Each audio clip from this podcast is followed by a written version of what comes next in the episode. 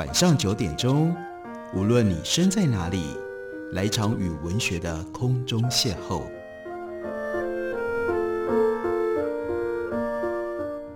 杨照谈书，邀您一同遨游文学世界，认识古今中外的经典之作。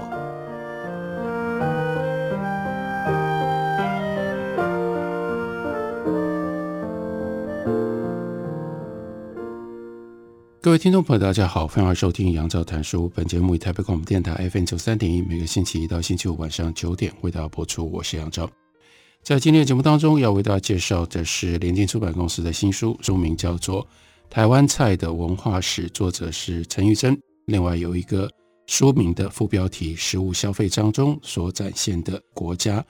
在这本书里面，要特别为大家介绍的是它的第六章，因为在这第六章当中，陈玉珍对于台湾的饮食文学做了一番简要的整理，并且呢，特别凸显了唐鲁孙、陆耀东以及林海音三位的比较特别的一点饮食书写。那他讲到了追溯饮食书写在战后台湾的发展，一九五零年代的报纸杂志上面已经出现了不少单篇的文章，像是漫谈吃饭啦。家乡菜啦、豆腐的滋味等等，比较有系统的专栏跟专书呢，出现在一九六零年代。所以这是从一九四九年这个大变局之后，在反映在食物上面，在食物记忆以及食物书写上比较清楚的一个突破。那要到了一九六零年代，例如说一九一九年出生的刘芳，她在一九六一年《中华妇女月刊》就开始写一个叫做。灶前闲话，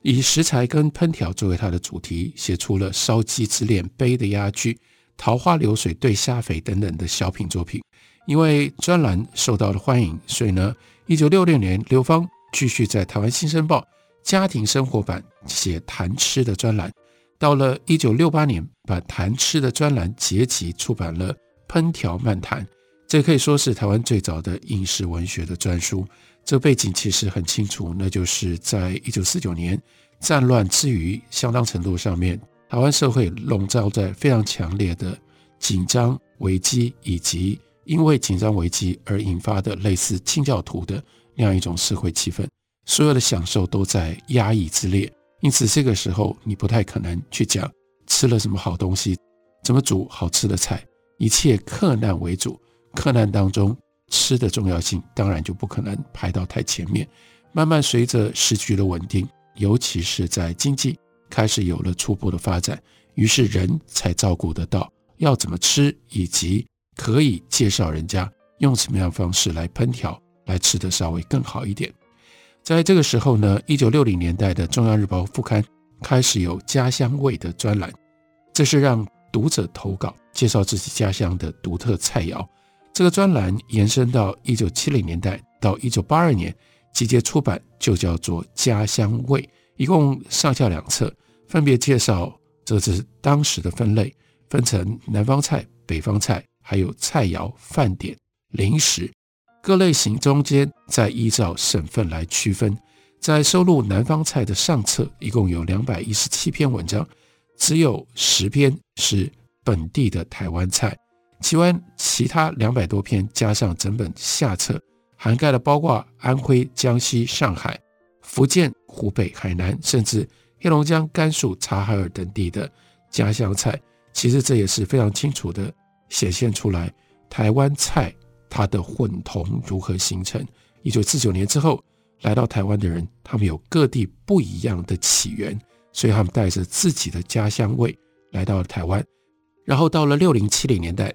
这些家乡味开始化成记忆，然后用文字被写下来。一旦用这种方式，于是各个地方不同的口味就开始进行了另外一个层次的交流。前面一个层次呢，是在食物上、口味上吃的交流。你会在馆子里面吃到不是你自己的家乡菜，在台湾就变成了理所当然的经验。不过这样的一种直接的味觉上面的体验，还要再等了一段时间。它才会更进一步化成文化上面的一种描述，并且在这描述使得家乡味以及家乡味的概念扩充得更广。可是，在家乡味扩充到一定的程度之后，所有的这些家乡味又彼此互相影响，才慢慢的从八零年代之后团合成我们今天所认识的这样的一种台湾各式各样的风土结合在一起而形成的极度丰富在味觉上面的广大领域。我们再继续往下看，陈玉珍说，一九七零年代的影视文学作品，还有一九一二年出生的朱介凡，他曾编过一本书，叫做《闲话吃的艺术》。另外，因为很受欢迎，又编了《闲话吃的艺术》续篇，这也是报刊文章的汇编。那朱介凡自己说，这本书出版的缘起，起自于跟陈绍兴啦、杨云平啦、林恒道啦、陈其禄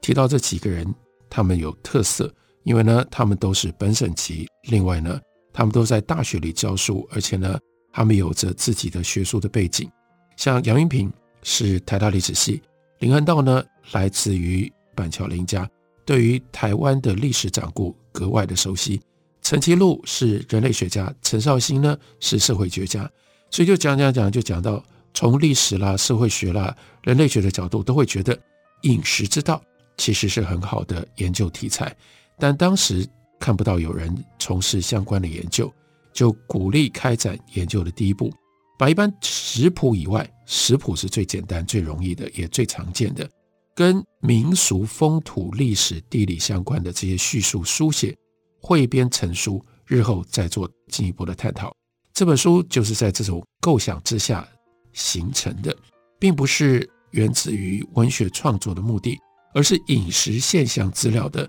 一种采集跟汇编。这非常有意思，就表示七零年代其实已经有了这样的一种。社会科学本土化的风气，希望建立自己本身当时叫做中国特色的社会科学。那从哪里有资料呢？就是从台湾社会本身庶民生活里去寻找资料。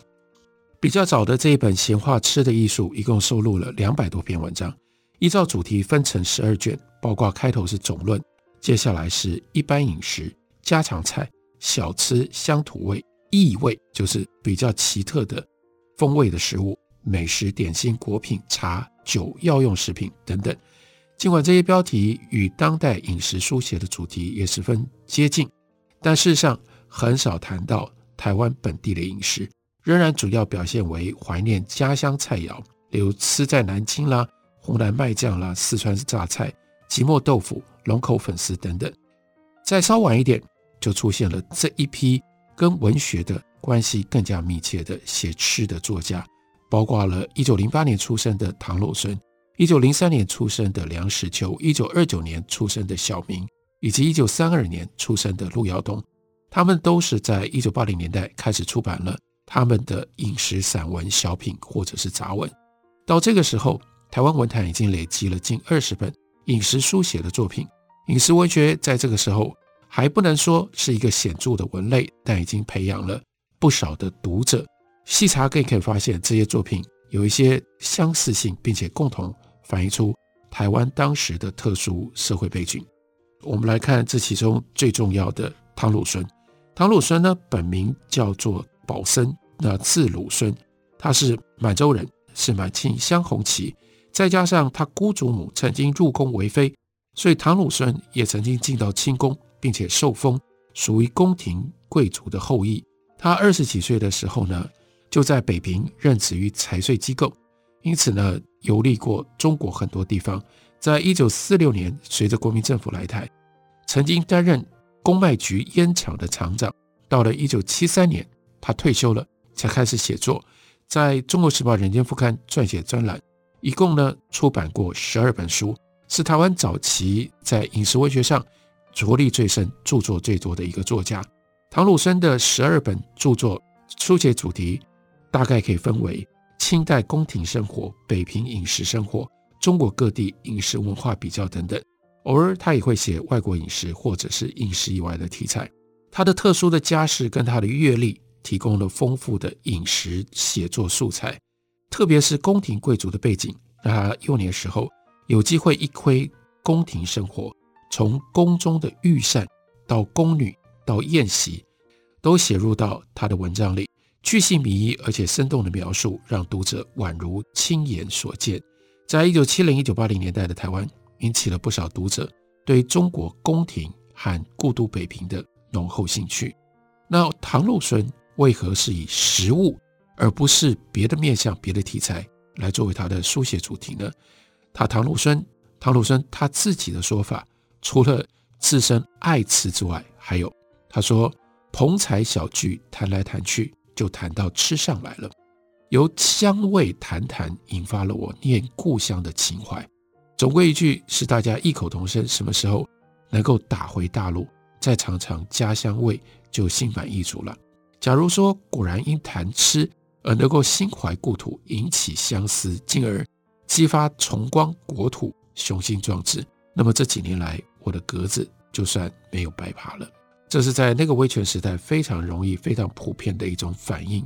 写吃吃喝喝，感觉到没有足够的合法性，所以汤鲁孙呢，必须要补上这样的一个理由，来寄托自己对故乡的情思，还有召唤集体情感，进一步引发集体行动。他也提到了，在他写作的时候的原则是不平张国事，更不越淡时闲，因为如果张皮时事人物，则一些不必要的啰嗦，这是自找麻烦。这也说明了一九七零年代的社会情境。尽管国民政府迁台已经超过了二十年，政治仍然处于戒严时期，再加上一九七一年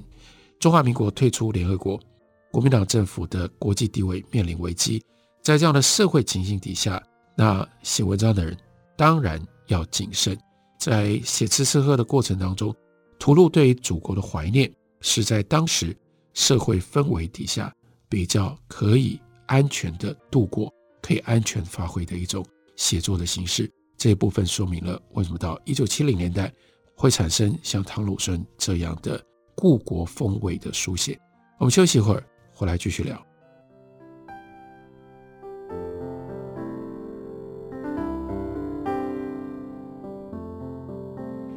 听见台北的声音，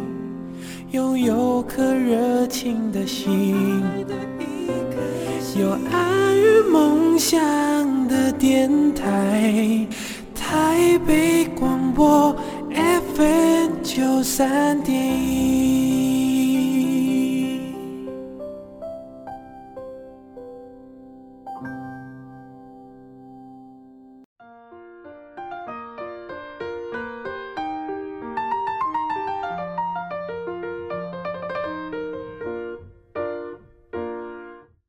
感谢您继续收听《杨照谈书》。本节目以台北广播电台 FM 九三点一，每个星期一到星期五晚上九点，为大家播出到九点半。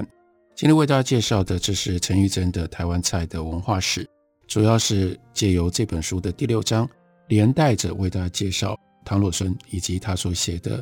故国饮食回忆。陈玉珍说，唐鲁孙笔下再现的中国是一个富强而且具有高度文明的文化大国，借由精细食物与独特饮食之道的描绘，中国的首都北平既富庶又充满活力，是中国饮食文化极致表现的所在。那唐鲁孙曾经写文章反驳说，慈禧太后晚年晚餐呢有多达一百二十八碗菜的这种豪奢的传言。他也不认同日本的电视台为了拍摄一部中国烹饪影片，在香港的酒楼花费了美金两万元去自备满汉全席。当时在台湾是一个很轰动的新闻。那这个满汉全席呢，一共四宴七十道名菜，使用了很多珍奇的食材。唐鲁孙就批评说，清代满汉全席国宴其实很少举办，多是在蜀国进贡来朝的时候才执行，目的呢是扬威怀远，让这些蜀国远道而来的客人来看巍巍上国，物阜民丰，无美不备。即使他自己如此熟悉宫廷文化，他都没有看过满汉全席，但他要特别强调，这个满汉全席国宴的精神在于文明，而不在于食材的豪奢。他说，如果只知道穷奢极欲，在饮饌上面下功夫，那不就有失泱泱大国的风范了吗？在唐鲁孙的笔下，中国作为一个文明大国，中国的饮食是高度艺术的表现。他说：“中国人不但味觉高，而且也是一个能吃、爱吃又会吃的民族。其中，作为中国清代首都的北京，到后来改名成为北平，这是精华当中的精华。而唐鲁孙因为他长期居住在北平，所以他对于北平美食艺术的赞扬，当然在他文章当中俯拾即是。他出世提升并且一鸣惊人的文章就叫做《吃在北平》。开头先说，北平从元朝建都一直到民国，差不多有六百多年的历史，人文荟萃，在饮食服务方面自然是精益求精，甚且总是珍华，到了近乎奢侈的地步。民国初年，北平的饭馆就有将近一千家。接着呢，汤鲁孙把北平的饭馆分成三大类。如数家珍，一一介绍，详细说明其中许多店家的特色珍馐。例如说，什刹海会贤堂，它的拿手好菜是什锦冰碗，需要用到很多非常鲜嫩的材料。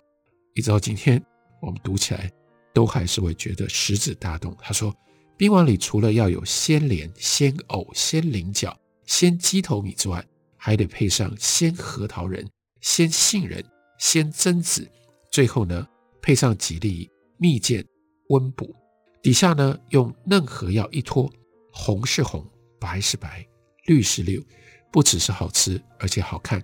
另外一道呢，是庆和堂的桂花皮炸，做法更是费工。他们先要找猪皮，他们用的猪肉皮都是精选猪背脊上三寸宽的一条。首先呢，毛要拔得干干净净，然后要拿花生油。去炸到起泡，捞出沥干晒透，放在瓷坛里密封。下面要趁石灰防潮，并且吸湿气。等到第二年可以用了。做菜的时候呢，先把这个炸过的猪皮呢用温水洗干净，再用高汤或者是鸡汤泡软，切细丝下锅，加佐料，用大火一炒，鸡蛋打碎往上一浇，再加上火腿末。一搂，然后起锅，这叫做桂花皮炸，松软肉头，香不腻口。没吃过的人，你还真猜不出来是什么东西炒的。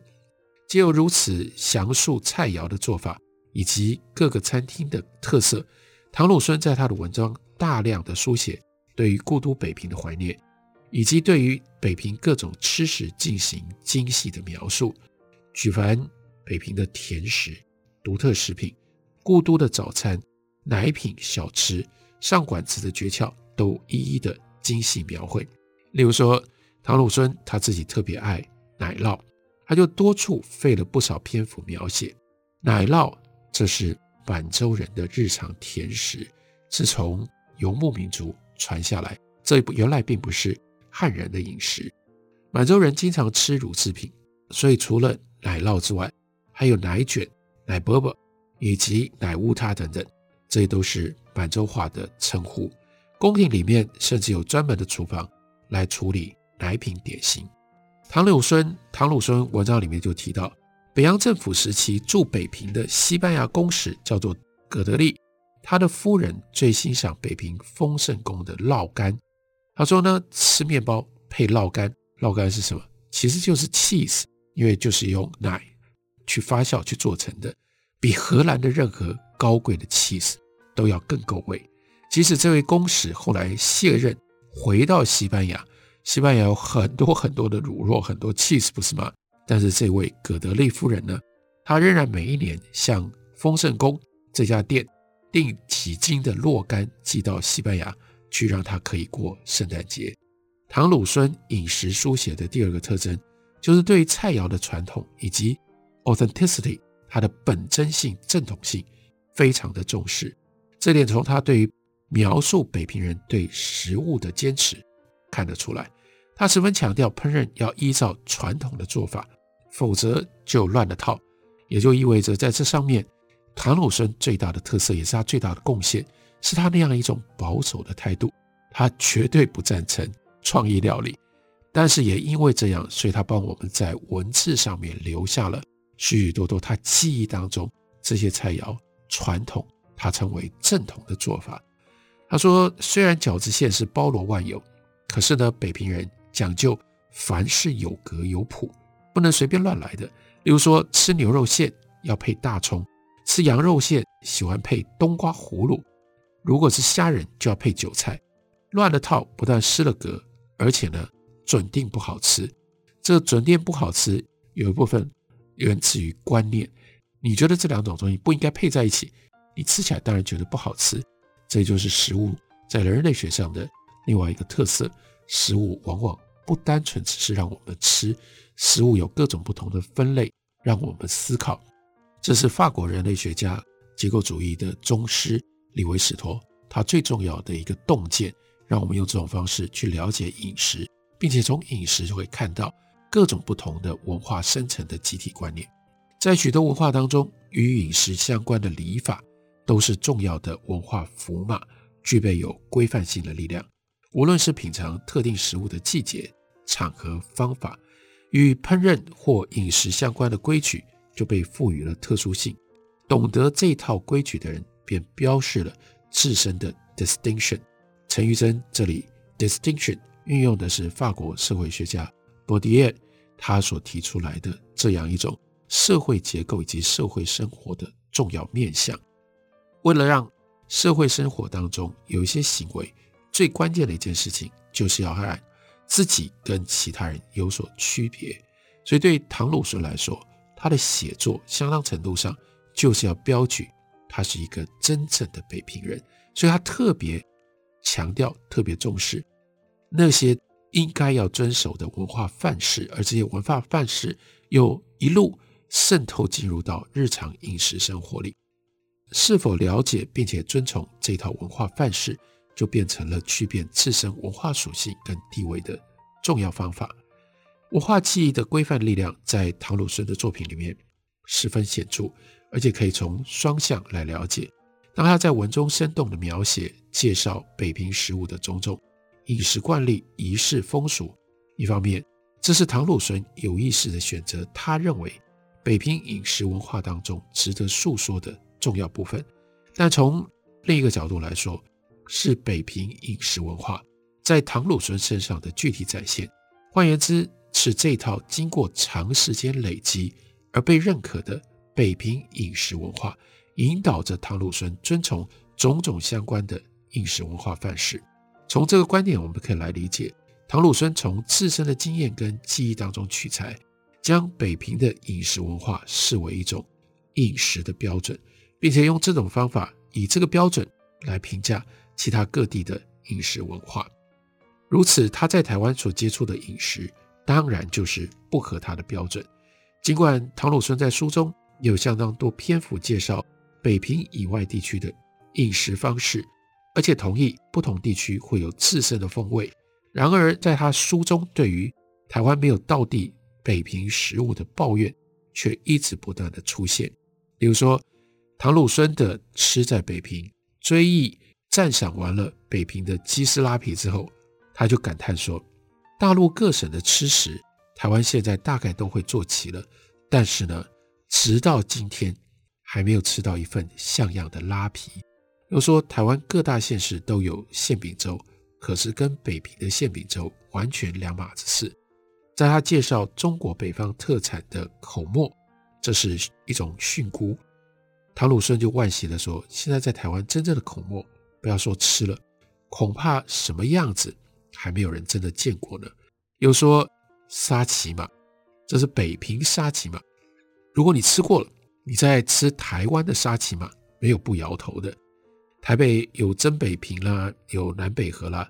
都会做沙琪玛，但是呢，吃到嘴里。就觉得不对劲。